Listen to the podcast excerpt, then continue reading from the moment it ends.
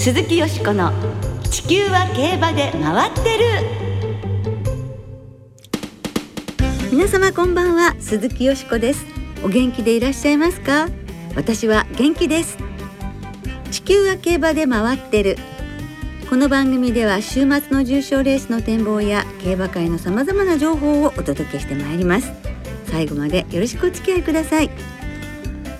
今日ご一緒してくださるのは小林正美アナウンサーです。こんばんは小林です。こんばんは。よろしくお願いいたします。東京はまあ厳しい暑さの日が続いてるんですけれど、ええ、小林さんは涼しい。そして大大大好きな札幌で先週実況されてましたねいかがでしたか？いや札幌はね いいお天気で本当に気持ちが良くて と話し出すと1時間ぐらいあっという間に過ぎちゃうんですが。そんなに良かったですか、はい、はい、まあじゃあこの後もね謳歌してくださいね。はい、はい、まあそんなことよりもですね、はい、よしこさん、はい、この番組地球は競馬で回ってる。は、今回の放送で500回目を迎えました。おめでとうございます。記念すてき500回目です。わあ嬉しいですね。ありがとうございます。もう本当にもうリスナーの皆さんそしてアナウンサーの皆さん番組スタッフの皆さんのおかげでございます。あのどういうタイトルにしようと思ってこの番組のタイトルを考えた時のことがまだ本当にまだついこの間のような気がするので、うん、もう500回ってもう信じられないような数字でただただ嬉しくてもう感謝の気持ちでいっぱいです。ありがとうございます、はい、これからも皆様にお役に立つ情報それから競馬の楽しさをたくさんお伝えできるようにあの頑張ってまいりますのでどうぞよろしくお願いいたします。はい。我々アナウンサーもですねよしこさんのお力になれるように目指せ一千回を目指して。いや皆様のおかげですよ。でも本当一千回目指して。はい。よろしくお願いします。ありがとうございますさあ番組は8月最初の放送となりますこの後は特集で8月の重賞思い出のレースをお送りいたしますどうぞお楽しみに鈴木よしこの地球は競馬で回ってる。この番組は JRA 日本中央競馬会の提供でお送りします。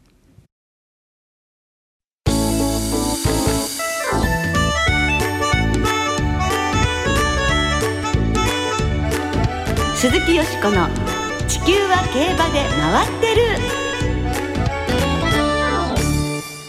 8月の重賞思い出のレース今週は8月に行われる重賞レースなどの中からリスナーの皆さんの思い出のレースそして私が特に印象に残っているレースご紹介してまいります8月は新潟競馬場札幌競馬場での開催からスタート。来週から小倉競馬が再開しまして3つの競馬場での開催となります、はい、重賞は障害も含めて9つのレースが行われます。はい。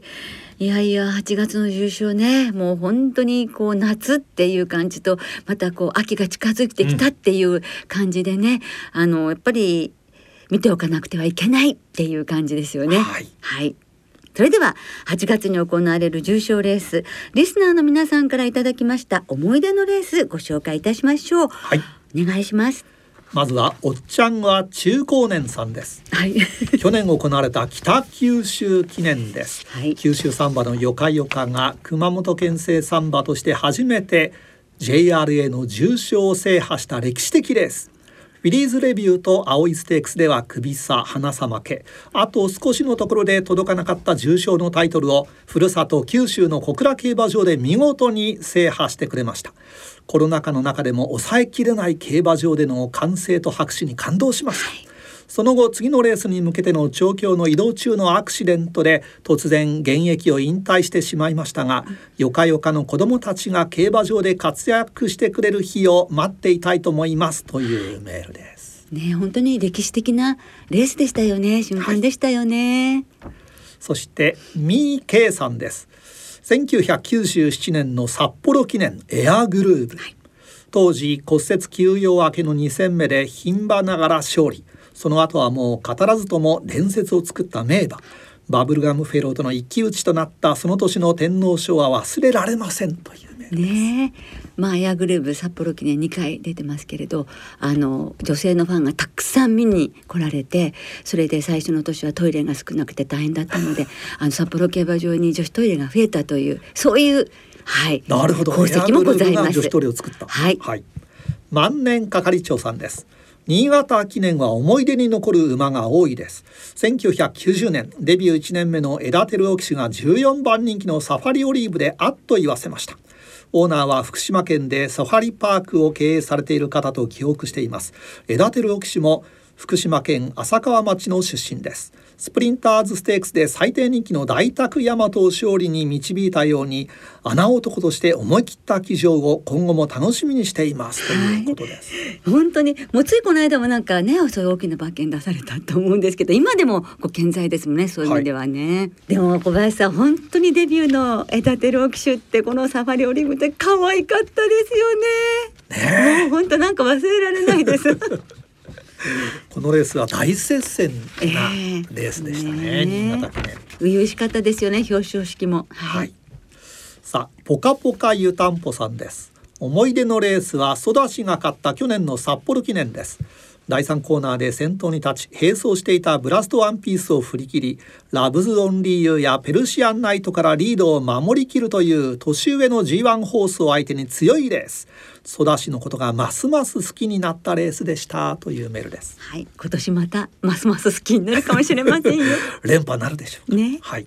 関谷うまえもんさんです。4年前2018年の札幌記念サングレーザーが勝ったレース馬券の買い方の転換期になったレースですとあります。それまでは生まれんで勝負していましたが3連複軸一頭流しと単勝の組み合わせの形に転換するようになりました。安田記念5着からの参戦でしたが2番枠なら距離ロスがないと思いサングレーザーの単勝とサングレーザーの3連複軸1頭で勝負。サングレーザーが勝ち相手に入れていたマカヒキとモズカッチャンでダブル的中。その後も現在こういう形で馬券を買っていますということです。こういう転換期もありますよね。まなるほどね。ねいいな いいですね。えー、なお関谷うまえもんさんは関谷記念カンファーベストが勝った、えー、レースも忘れられませんとあります。あこれ大統領機種じゃないですか。そうですね。ねはい人気薄でした。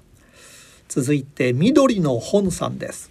1994年の函館記念この頃は北海道開催は札幌そして函館の順でした。そうですね、うん、えー、和光千佳子が目の覚めるような末足で差し切って勝利。その後翌年の京都金杯と京都記念をオリビエ・ペリエを背に連勝しました。私の初恋の方の名前が入っておりましたのでいつも応援しておりましたという。近子。近子。そういう方多いでしょうね、えー、リサイタルさんです思い出のレースはハープスターが勝った2014年の札幌記念です。直線入り口で一気に先頭に立つと最高峰から差を詰めるゴールドシップを4分の3馬身抑えて優勝しました。3歳牝馬の勝利は1992年の三栄3級以来22年ぶり2頭目という快挙でした。そしてダイヤクルト・オブ・ゲーム・ワッショイさんです。思い出のレースは2013年の新潟にサイステークス。ハープスターですね、はい、最後の直線で大外から追い込み逆転勝ち。あれはしびれました、うん、あの足で凱旋門賞を勝っていたらと思います、今後は子どもたちが世界を倒してほしいですね。とあります。本当ですね。そして武田真美子さん。思い出のレースはドナウブルーが勝った2012年の関谷記念ですスタートを決めて2番手追走から抜け出し追いすがる栄新リターンズを2度差し返してレコードタイムで優勝。初コンビを組んだ内田博之騎手も良かったですねとあります、うん、そしてオーサムエアープレーンさんです。8月の思い出のレースは1992年の小倉記念です。30年前ですねこの年の天皇賞を制するレッツゴーターキンを鼻差を抑えて優勝したのが生野姉さんこと生野ディクタスでしたいつもひたむきに走って好成績を収める彼女を毎回応援していました翌年の安田記念と宝塚記念の2着も嬉しかったですよしこさんの生野姉さんの思い出話があればぜひ聞きたいですというメールです。ありがとうございます。本当に女性にも大人気の馬で男性社会の中で頑張って働く女性たちの本当憧れの存在でしたよね。エクノディクタスが頑張るから私も頑張ろうっていうそう感じだったんですけど4歳の2月から6月の引退まで37戦全て男馬相手の重賞かオープンなんですよね。ですからそういうイメージがよより強かったわけですけど、うん、先月あのグリーンチャンネルで江崎修五郎の日本競馬史というので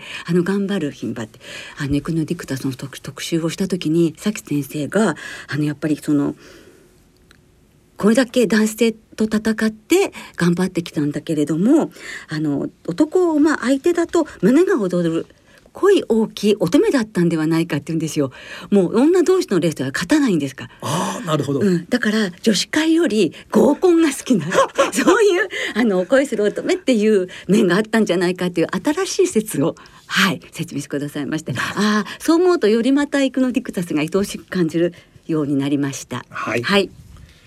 えー、たくさんのメールありがとうございますありがとうございますそれではオーサムエアプレーンさんの思い出のレース1992年の小倉記念を実況録音でお聞きいただきましょう。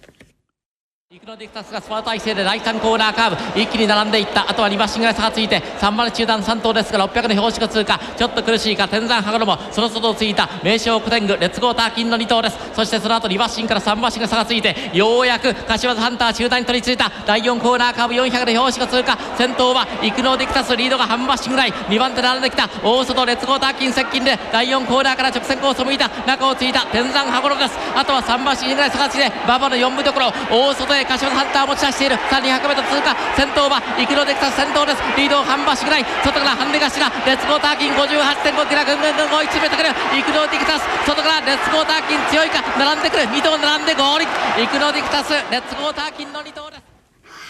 イクノディクタス57キロ実質59ですよね、うん、ボバにすると、はい、ですからトップハンデだったんです。すごいですね。すごいですね。はい本当に皆様たくさんのメールをいただきましてどうもありがとうございました。ありがとうございました。小倉記念の思い出をお送りいただいたオーサムエアプレーンさんには北海道浦河を拠点に子馬や馬の親子の写真などを撮影している写真家内藤律子さん作成のクリアファイルセットをお送りいたします。番組ウェブサイトのメール送信フォームから送り先、えー、おところお名前電話番号をお知らせください。はいよろしくお願いします。さあよしこさんの思い出のレースご紹介いただけますでしょうか？はい私今回ですねあの今週末キングエルメスがモーリス・ド・ゲスト賞来週はバスラットレオンがジャック・ル・マロワ賞に挑みますのでそれにちなんで今日は今から24年前のシーキングザパールがモーリス・ド・ゲスト賞を大気シャトルが翌週のジャックル・マロワ賞を制した1998年8月あの興奮と歓喜の夏を振り返りたいと思いますね。思い出しますでしょ小林さん。そうですね。いやびっくりしました、ね、びっくりしましたもんね。ではまず8月9日のモーリストゲスト賞から参りましょう。当時日本ではモーリストギース賞っていうふうに言ってたんですけど、はい、抜群のスタートからハナに立ちます。もうスピードが違うシーキングザパールです。実況お聞きください。まだシーキングザパールは先頭です。シーキングザパール先頭です。あと200メートル。頑張れシーキングザパール。まだリードが1馬身ぐらいある。そして外をついて懸命に各馬が差を詰めてくるが、シーキングザパール先頭だ。シーキングザパール先頭だ。リードが1馬身ぐらい。シーキングザパール先頭。リードを1馬身取ってゴール。よいしょ。おめでとう。シーキングザパール勝ちました。あれなんか陣営の応援の言葉？あなんか周りの応援の声が入ってるという、はい、興奮されてます ね。北野アナウンサー、ね、北野アナウンサーはい、はい、実況お届けしました。でも本当残り400メートルもう手応え十分にじわじわと追い出しにかかって日本の牝馬を誰も追い越すことができませんでしたね、うん、そしてこれが世界の G1 優勝初優勝ということで、はい、日本の馬による史上初世界の G1 優勝ということになって日本の日本の悲願達成ということになりました。あのフランスの暑さを考えて涼しいニューマーケットしかもウッドチップあるサイドヒルっていうところを見つけて森調教師がそこで調整してドーバー海峡を渡っての挑戦、うん、そしてまたシーキン・ザ・パールのメンターのことを考えて先出し本馬場に先出しっていうこともあの交渉してそれをなさったんです。そういう森秀幸調教師の采配っていうのもねありましたね。光りました。そして8月16日ジャック・ル・マロワ賞欧州のトップクラスのメンバーが揃っていてなんと単勝1.3倍。一番人気も本当誇らしいですよね。デットーリ騎手騎乗のケープクロスが先手を取り外ラチ沿いの2番手を進むタイキシャトルです。お聞きくださいあと250から300ぐらいになりますが、タイキシャトルがわずかに先頭か、タイキシャトル先頭だ。さあ、ぐんぐん伸びてきた。タイキシャトルが先頭に立った。体半分。そして中からは、ケープクロス、ケープクロス、タイキシャトル、ケープクロス、タイキシャトル。さあ、ケープクロスか、タイキシャトルか、タイキシャトルがわずかに出た。タイキシャトルがわずかに出た。待機シャトル先頭ゴールイン勝った、やった残り400メートルでケープクロスに馬体を合わせていって、ラストスパート。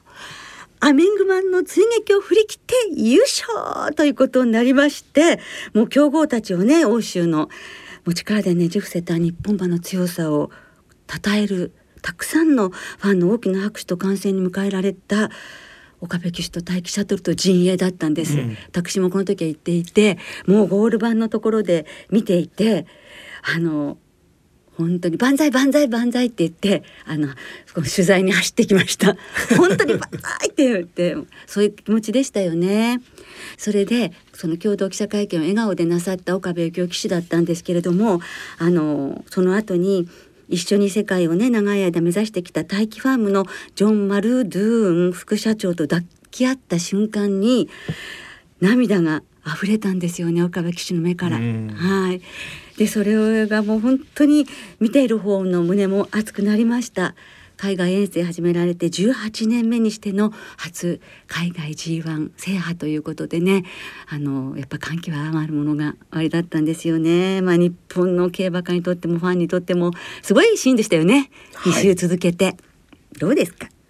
いや懐かしいですね。ねあの頃安田記念は6月中旬にあって7月中旬にフランス、まあ、海外に渡ってですぐ8月中旬に勝っちゃうっていう。ね、初めての直線距離です、はい、ね、レースですけどね。はい平常心で行こうということだったようですけれども終わった後は膝がガクガクしてるよって笑いながらね その涙の後におっしゃってました。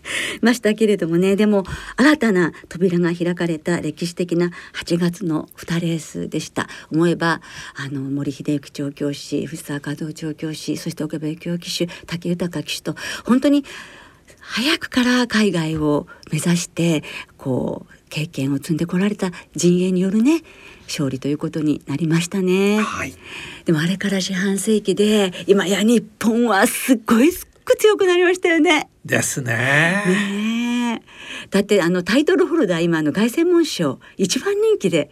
だそうですね。だそうね、だそうですしね。長距離では世界ランキングレーティング1位ですしね。まあそういう日本のね、まあ強くなりましたけれども、はい、ぜひ今週来週この年と同じように日本馬の活躍をモーリスとゲスト賞とそしてジャクルマロア賞で期待したいですね、はい、頑張ってほしいですね。頑張ってほしいです。応援してます。えー、皆さん世界に矢作調教師が管理されます2頭キングエルメスとバスラットレオンに精一杯の声援を送りましょう。はい、はい来月も9月の重賞思い出のレースをお届けする予定です。皆さんの思い出のレースメールでどしどしお寄せください。お待ちしております。鈴木よしこの地球は競馬で回ってる。ここからは週末に行われる重賞を展望していきましょう。今週は日曜日に新潟でレパードステークス札幌でエルムステークスが行われます、はいまずは日曜日に新潟で行われます。3歳馬によるダート1800メートル戦レパードステークスを展望していきます。はい。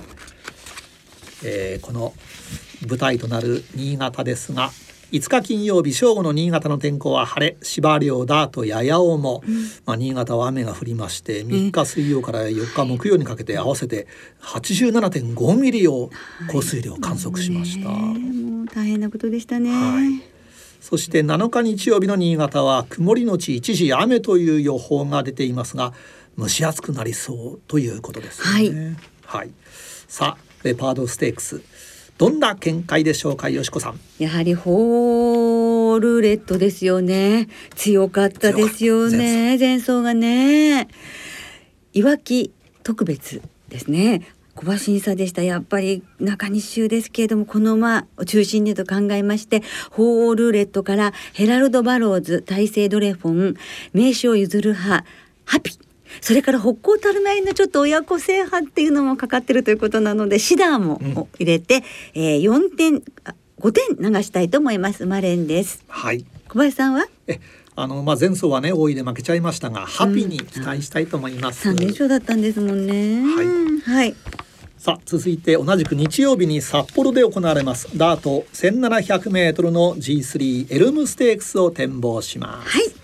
えー、札幌はですね5日金曜日お昼の天候が晴れ芝涼ダート涼そして7日の札幌日曜日はですね曇りのち夕方から一時雨という予報が出ています、はい、さあこちらエルムステークスはどうでしょうか？こちらはですねあの一番あのブラッディキットっていうのが前走も強くて8連勝中じゃないですか、はい、でもこの馬も本当魅力的なんですけれどもこう一点のウェルドーン牝馬っていうのはプレエミネンスが第2002回か。2002年に勝ったのだけしかないんです、うん、ですからあのこの馬が2頭目ということになるでしょ勝つと。そして武豊騎手は第2回その第2回に勝ってるんですね。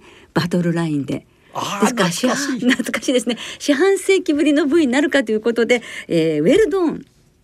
注目です、はい、オメガレインボー。そしてフルデプスリーダーまで入れてこの4頭のウバレンのボックスにします。はい。はい。小林さんは？えあの最内枠ロードエクレール行ってね、えー、前残りを期待したいと思います。はい。はい。さあそれではリスナーの皆さんからいただきました予想をご紹介したいと思います。お願いします三宮の独身貴族さんです。レパードステークスはホウオウルーレットハピタイセイドレフォンの馬連ボックスで勝負。エルムステークスはロードエクレールの先行押し切りに期待します。あ私と同じですね。ゾータンさん。レパードステークスはジャパンダートダービーで敗れたハピの巻き返しを軸にホウオウルーレットタイセイドレフォンシダーまで絡めたワイドボックス、エルムステークスはウェルドーンの実力と JRA 転入後3連勝中のブラッディキッドを狙ってみたいですとあります、はい、平成生まれのヤブくんさんレパードステークスはホウオウルーレット。エルムステークスは紅一点夏は牝馬ウェルドーン。勝ったらウェルドーンあっぱれと言ってみたいですねとあります。あゆっちさんレパードステークスは本命ホールーレットに和歌山県出身の長岡騎手のライラボンド。エルムステークスはヒストリーメーカーが本命ということです。浜野旗坊さん、えー、エルムステークス、えー、去年の1、2着馬スワーブ・アラミスオメガレインボーを応援とあります。はい。そして、はい、中堅さんレパードステークスは大勢ドレフォンエルムステークスはロードエクレール逃げ切りに期待というメールです、うん、ロードエクレールもね小林さんと同じ方もね、ね、結構いらっしゃいますね、はい、いつもねたくさんの予想をお送りくださいましてどうもありがとうございます。ありがとうございます。時間の都合で全部ご紹介できなくて申し訳ありませんなおこの番組は金曜日のお昼過ぎに収録しています。その後発表された出走取り消し機種変更などについては JRA のウェブサイトなどでご確認ください。また重症予想は番組ウェブサイトのメール送信フォームから金曜日の正午までにお送りください。お願いいたします。来週は関谷記念小倉記念の展望を中心にお届けします。お聞きの皆さんの予想ぜひ教えてくださいね。お待ちしています。